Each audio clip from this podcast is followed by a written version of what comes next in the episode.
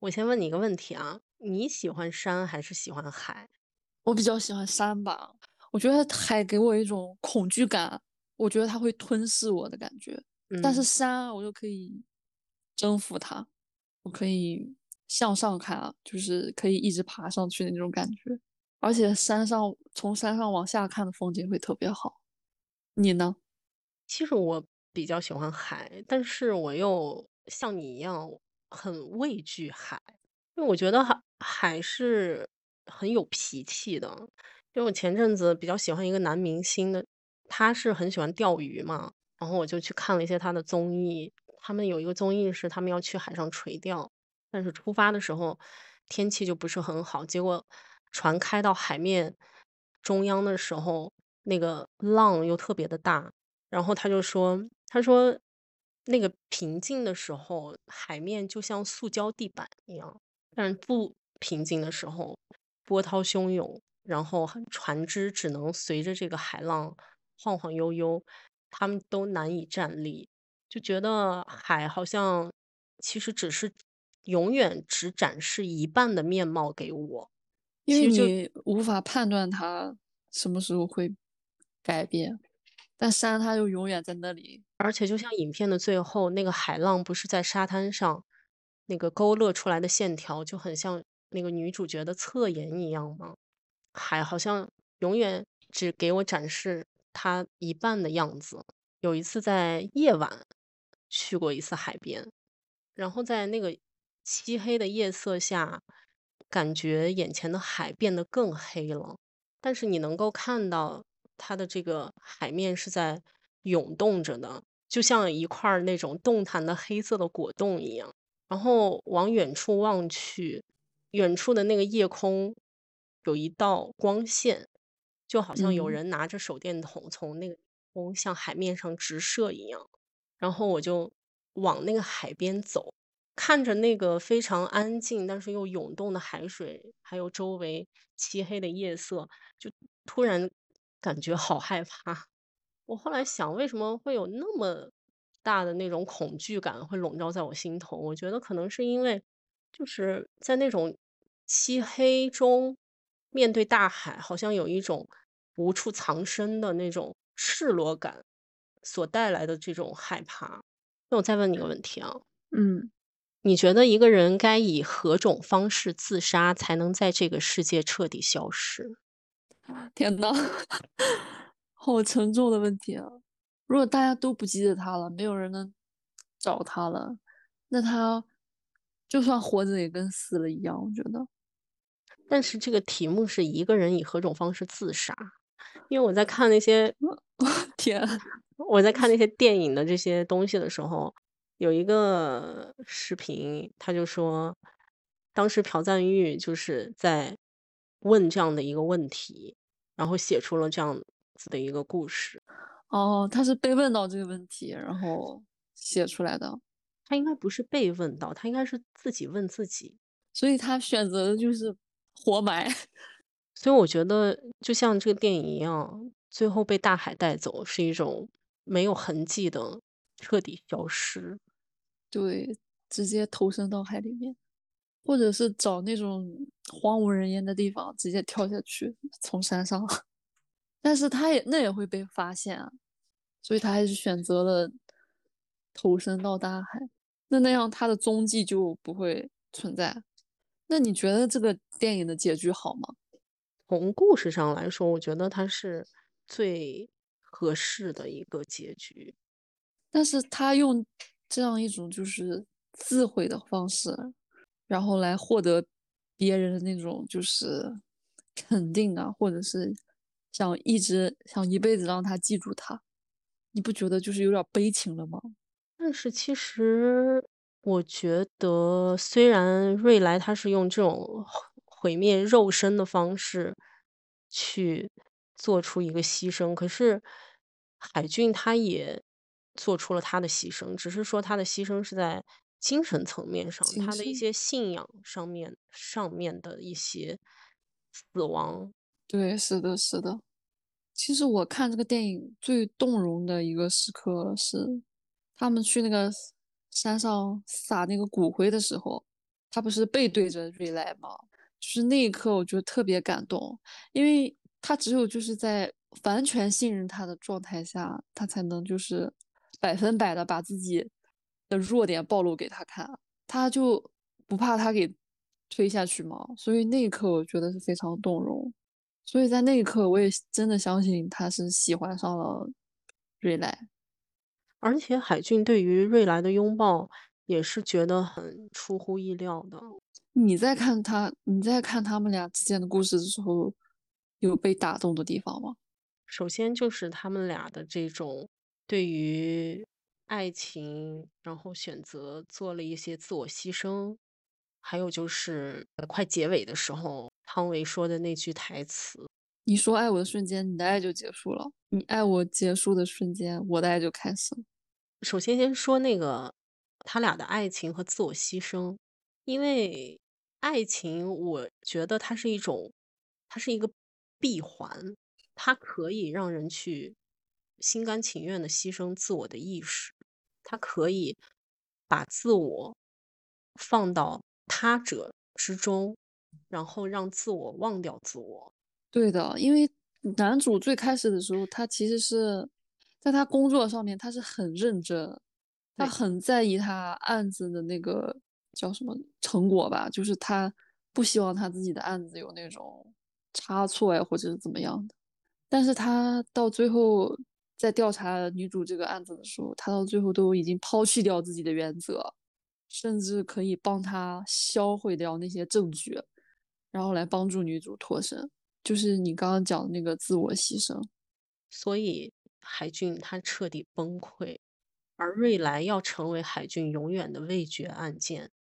然后在这个牺牲的过程中，这两个有爱之人可以回归自我。所以海俊对瑞来说：“呃，扔了吧，把那个扔到海的最深处。”所以瑞来也会对海俊说：“拿着这个重新去调查吧。”从而他们俩就实现了一种由人及己的这种和解式的回归。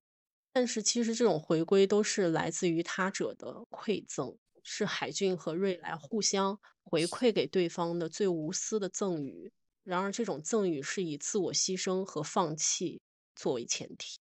海俊的彻底崩溃，其实是海俊精神上的一种死亡。首先，他在瑞来面前承认他自己的无能为力，这跟他之前的对于案子的一些观念是截然相反的。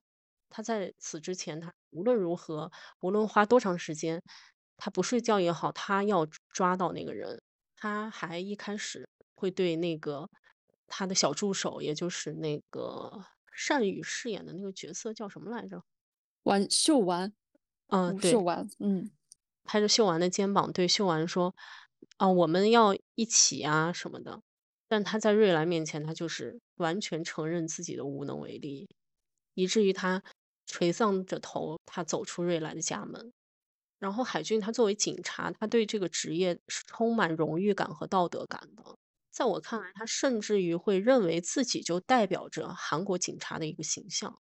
对，因为他在影片当中他用的一些字眼去指代警察的时候，他会说“我们”，而不是说啊警察如何如何。我对对对，他就是一个那种很骄傲、很把自己的这个工作当成荣誉的一样那种人。所以这个事件对于他来说，他的自我在这个社会中的这个象征性的地位也彻底崩溃了。那为什么宋瑞来必须赴死呢？这种就是像我们之前提的，是一种肉身上的死亡。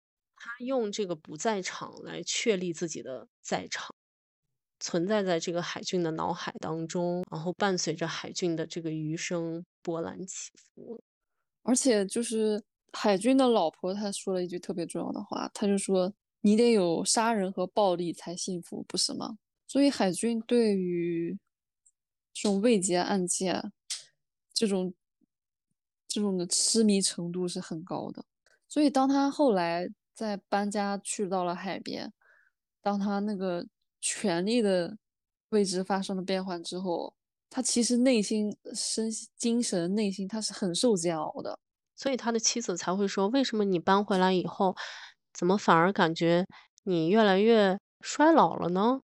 而且导演特别牛的一点就是他在他那种衣服上面的表现啊，也很是，他总是穿的一套那种很正经那种西装，就不像一般警察的形象，就是韩国影视剧里那种一般都是那种很休闲那种衣服，但是他完全就是那种西装革履啊。他的两个小助手也穿的挺休闲的，休闲的，对，嗯，对，是，还有那个一开始他要给瑞来拍照，他招呼那个女的进来，那个女的好像也穿的挺休闲的，对对对，也很休闲。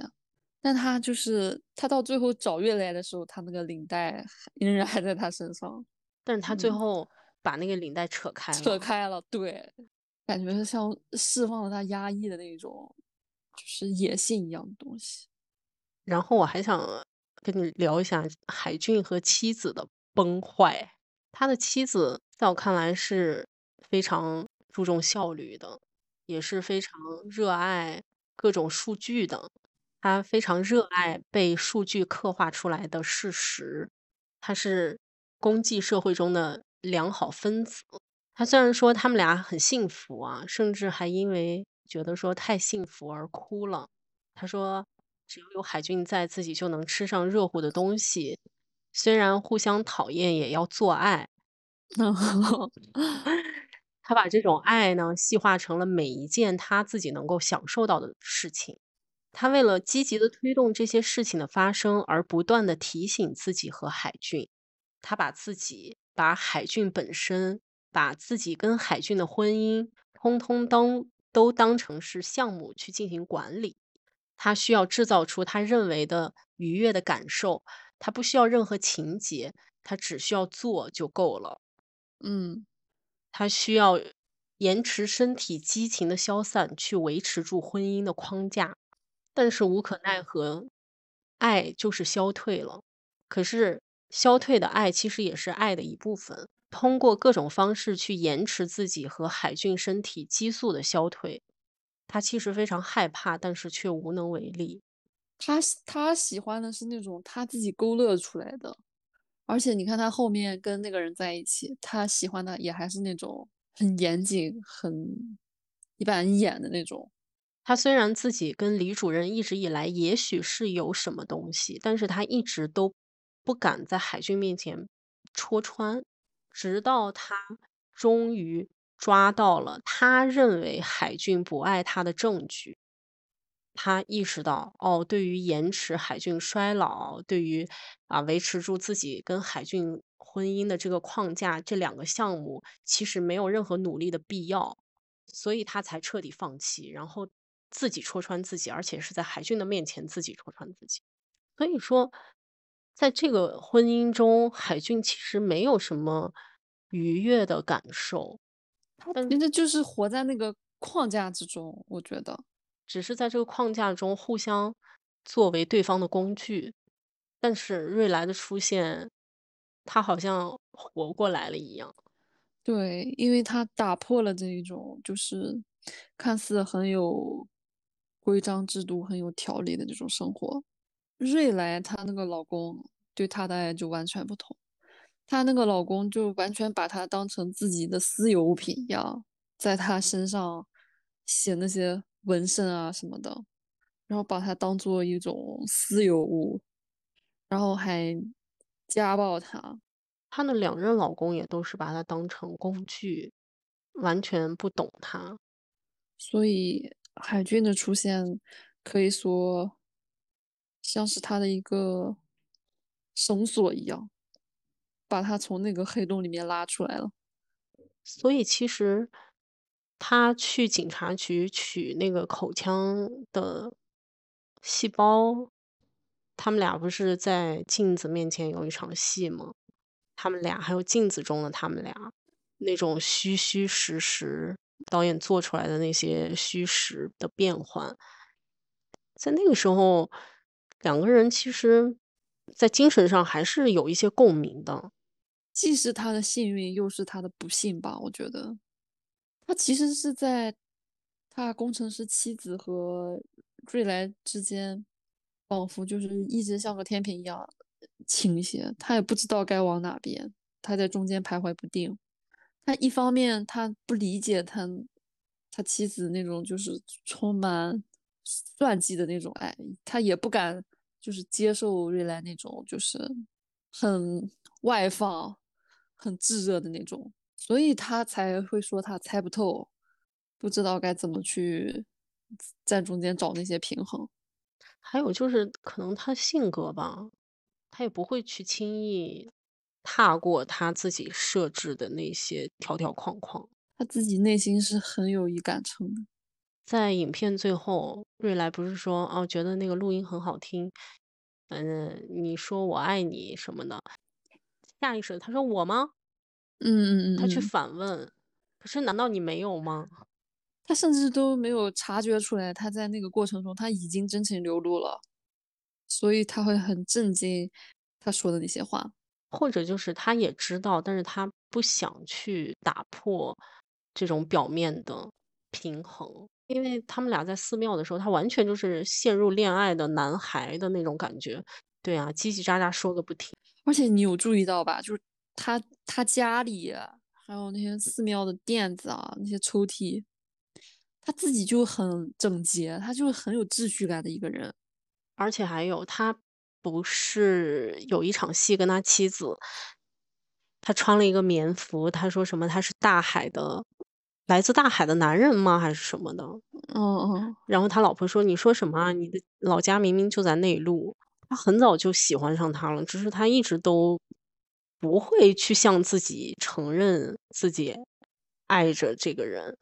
穿着那个棉服下来，又睡不着，赶紧去洗车。洗车了以后，第一件事就是去给瑞兰发短信，然后着急的刮着胡子，开到一百二十迈，赶到他家。这都是恋爱中的，对呀、恋爱中的人的那种冲动欲望，对慌乱。嗯嗯，是的，然后到进门的时候还那种煞有介事的说，随便把警察邀请到你家，怎么怎么样。他其实他都懂，但是他的他这个人很闷，他很很轴，他嗯不会说去轻易的去随着自己的欲望去做一些行动，他要维持住他自己的形象。形象是的，对啊，嗯跟她老公跟他老婆其实早都没有感情了，但是他老婆说啊，我们啊要做啊或者怎么样，啊，做就做呗。他俩做爱那场戏，我他刚闭上眼，摆出这种面带微笑，似乎很享受的表情，她立马就能察觉到她老公的眼睛不在她身上。嗯，对，是的，他立马就反应过来了。对啊，就双方都知道对方在演戏，早都没有感情了，双方还嗯要去苦假装对呀、对苦苦强撑撑，我的妈呀！苦苦支撑，嗯天呐，真的是，让我不嗯禁想到小 S 的一句名言。当时那个大嗯 S 结婚的时候，他他他他他对大 S 说什么？婚姻之路不好走。而且海俊的妻子，我就看着他，我就觉得，其实很多女生可能在感情中也会这样，对这个人，对这份爱早都没有感觉了，但是为了维持住这份爱背后的那个时间，沉也一对沉所谓的这个沉没成本，也一直抓不到对方不爱自己的证据，他会去强撑着去扮演一个老婆的角色，就说啊，我们好幸福，幸福，你为什么要哭呢？就他俩在切石榴的时候，哦，对，对，他一点儿都不幸福的。但真的很有很多这样的人，海俊也无动于衷，他在那里嗯哭，然后海俊也没有什么反应。那你说，当我们面对这种情感的时候，就应该及时走掉，对吧？他愿意坚持，他就坚持他所谓的坚持就好，不愿意嗯坚持就放过自己。对，因为最后肯定都会得到一个果嘛。他坚持到最后，他也会问心无愧；他走掉，他也会问心无愧。就最后就是问心无愧就够了。而且我刚想起来还有一个对比，就是嗯海俊一开始他要回家的时候，他不是都在回家的路上都都打盹儿了吗？嗯，结果他去找瑞来的时候，一路狂飙。哦，是的，是的，有印象。对吧他吧？找瑞来的时候，他就 一路狂飙，是的，很快，边刮。胡子，然后对对对，使劲踩那个油门，我就看那个数字哔哔哔哔一直飙到一百二。他跟他老婆在一块儿的时候也是日渐萎靡，嗯，两个人一起去看医生的时候，他的整个脸色都不好。铁青简直可以说是，对，对，但是他在追踪未来的瑞来的时候，他在车里他就可以睡着，然后跟妻子在一起也是没有什么话可讲，妻子在喋喋不休的讲着什么有多少对儿夫妻，有百分之多少的比例如何如何，他也是没有什么想说的话，但跟瑞来在一起一直在说话，一直在说话。对，喋喋不休。而且甚至于他会非常无意识的去讲一些自己不会对任何人讲的事情。他会说他自己很害怕雪，在他面前，他是非常诚实的，不管他不管是他的身体还是他的精神，他都非常诚实。当我面对我们自己喜欢的人的时候，也是这样的。其实，他呈现的就是一个最真实的状态。所以我觉得导演就是洞察到了关于情感的一种独特体验。而且不是说朴赞玉是学哲学的吗？是吗？对对，是哲学，学哲学出身的。嗯，我觉得他肯定，但是我觉得跟他合作的这个编剧也很厉害，有很深厚的这些积累的。因为我在想，如果比如说咱们俩都是哲学系毕业的话，应该也能从这个角度去把这个影片聊到一个很哲哲学，学，嗯，对的那种的。程度上。嗯，所以我们现在就是按照我们自己的情感体验来观察导演的想传达给我们的这个世界。刚上映的时候，我不是看了可能两次，然后这次准备这个东西又看了一次，嗯，我嗯，就发现他他拍的很细，因为我又去看了一个人的这种所谓的这个什么拉片解读，那个人真的嗯，是一帧一帧一帧的看，哦，一帧一帧在看。啊，对，他哦，整个电影他大概拍了六个小时的解读视频。哦，对，他真的是一帧一帧在看，包括这个因为我看的时候，我又不是学摄影，我也不是学电影的，就对导演的这种镜头啊，还有一些，呃，构图什么的，我是没有太大的感觉的。但是他在一帧一帧讲解的时候，你就会觉得哦，这个导演真的是拍的非常的细腻。就尤其是嗯，那个镜嗯，子的那一场戏，他还说他觉得这个镜头他也不知道是怎么拍摄的，很有可能是后期制作出来的。李安也很爱用镜子，他在《色戒》里面也是用镜子来表现汤唯的整个人物的成长和变化。我已经不记得了，你能讲讲吗？在床上演习完之后，他就很自然的起来，在那个镜子里化妆。那个镜子就是已经完成了，就是王佳芝身份的转变，通过镜子来表现那个人物的内心状况，跟前几次他用镜子的时候完全不同。前几次可能就是通过镜子来表现他的一些情感啊，或者是微妙的那种变化，但是那一次镜子就直接完成了整个身份的转变。所以我还看到那些评论说什么，啊，朴赞郁很喜欢李安，喜欢《色戒》这部电影，然后还有个评论说什么这是导演对王佳芝的一次告白，哦，那你觉得呢？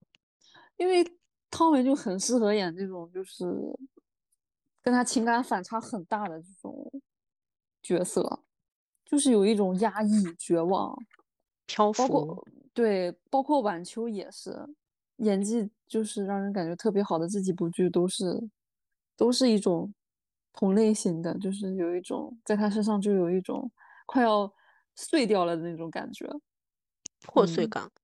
其实我们看的时候，看电影的时候，就是对电影的谈论，就可能只停留在它是否真实，就是影片中的故事情节、演员是否与现实世界中、现实世界本质中的那种描述是否一致。所以我们谈论的时候，就可能根据这些来判断这个电影的好坏啊，或者怎么样。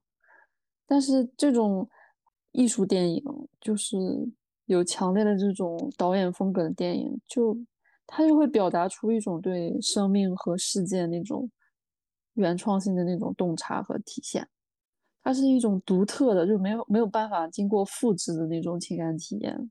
就像，但是你看，像那些好莱坞电影，它就是一种对视觉奇观的营造嘛，它是其实是可可复制性的。嗯，因为那样的奇那种奇观的体验，就是只要你有新的点子、新的创意，它就可以不断的复制、复制，然后成为一个庞大的商业体系。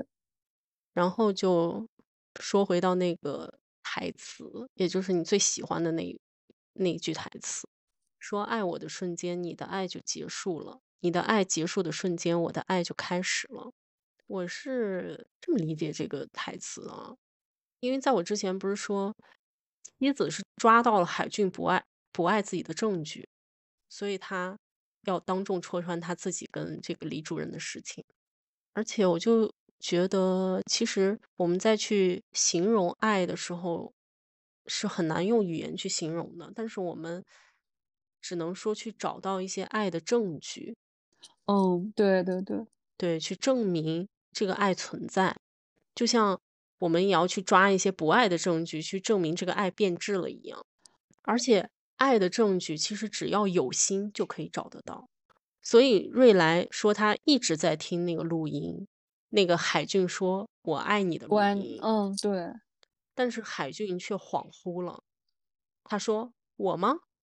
他虽然没有直白的说出这个字，但是这个是一个非常直白的一个爱的证据。所以。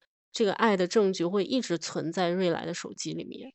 到那个电影结尾，不是有大量的这种海水是如何涨潮的这个刻画吗？我昨天在看那个拉片的时候，那个男的他其实对于这个结局他觉得有点过长，但我特别喜欢。他还觉得就是海俊在最后打电话也有一点点煞风景。我觉得还好哎，他只是就是下意识的一个反应。他是觉得就是影片到那个部分，他觉得有点拍的太着急了。嗯，但我觉得那个电话对瑞来来说是一个很重要的东西。这个电话就标志着海俊在那一刻他是一个警察的身份，然而在那一刻，瑞来终于成了他作为警察。的一个未决案件，他说海水涨潮什么，他觉得太长。可是其实我也，嗯，不这么认为啊，因为我觉得这个海水它涨潮，它倒可以逼近到那些礁石，逼近到那个海边林立的那个小山，它是需要一个时间，需要一个能量上的积累和酝酿的。其实瑞来对于海俊的感情也是这样子的。嗯，是它是对应的，哦，对，是的，是经过了时间和能量的一个积累和酝酿的。导演还给了一个镜头，就是海水非常激烈的拍打着那个礁石，是的，对吧？嗯，巨大的声响和飞溅的浪花。因为我觉得那是瑞莱没有说出口的告白，是最后爆发的情愫。他最后一整个海的这个蔓延，就像他俩的关系一样。从最开始的平稳，到最后的汹涌澎湃，对，在最后的最后又达到了一个小高潮。他可能觉得长，他可能就是被短视频这样快节奏这种碎片化时间冲击的吧。当我们就是再次看这种很很慢的电影的时候，打引号的，他就会觉得长吧。但其实它是整个整个影片结局最重要的部分。可能就像他俩的关系一样，可能这个结局并不是他认为的比较合适的一个结局吧。所以，就像前面说的，他我们都是根据自己的感情参照来谈论电影怎么怎么样嘛。他可能有认为他更好的结局，对。但是导演这样拍肯定是有导演自己的考量，而且我们关于爱情的定义也不同。嗯嗯，他他可能就是觉得。用他自己理解那种爱情的定义来说，他可能觉得很漫长吧。但其实他俩的那个情愫是慢慢慢慢发生变化，中间的拉扯呀，到情绪的高潮啊，再。到后面的平稳啊，然后剥离了，它整个是有一个慢慢的变化的，它不能说一蹴而就，我今天见你，我第二天就爱上你那种感觉，它是不会。只是电影把时间压缩到了看一个看似我们可以掌控的那个空间里面了。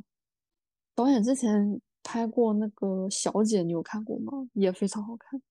哦，那个我看了。我特别喜欢那个女主金敏喜。金敏喜，对对对，我特嗯。别喜欢她。